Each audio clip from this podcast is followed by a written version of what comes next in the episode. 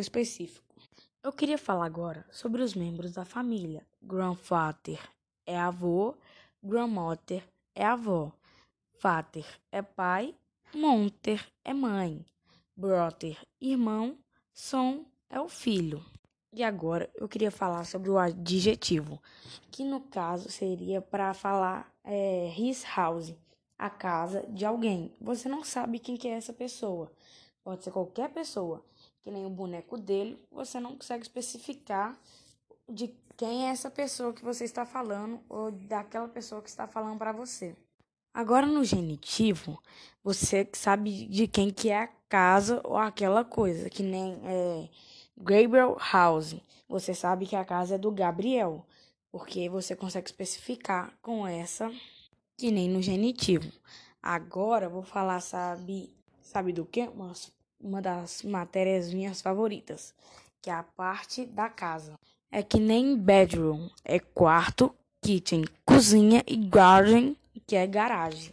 E depois disso, das partes da casa, eu quero falar agora sobre, eu quero falar sobre There is e there are. E agora também falando de there is, is significa que aquela coisa está no singular, que é uma coisa, só aquela um, uma coisa, alguma coisa só, é só uma. Agora já no there are significa que tem mais de uma coisa, que significa estar tá no plural. Só não tem uma coisa, tem mais de duas, mais de três. Pode ser, tanto faz o número, só não pode ser uma. Que nem mesmo a gente fica se perguntando. Pra que tem o Terry ali no meio? Pra é, explicar melhor, no caso, tipo, lá tem um, uma abelha, um elefante, lá tem uma pessoa, lá tem alguma coisa.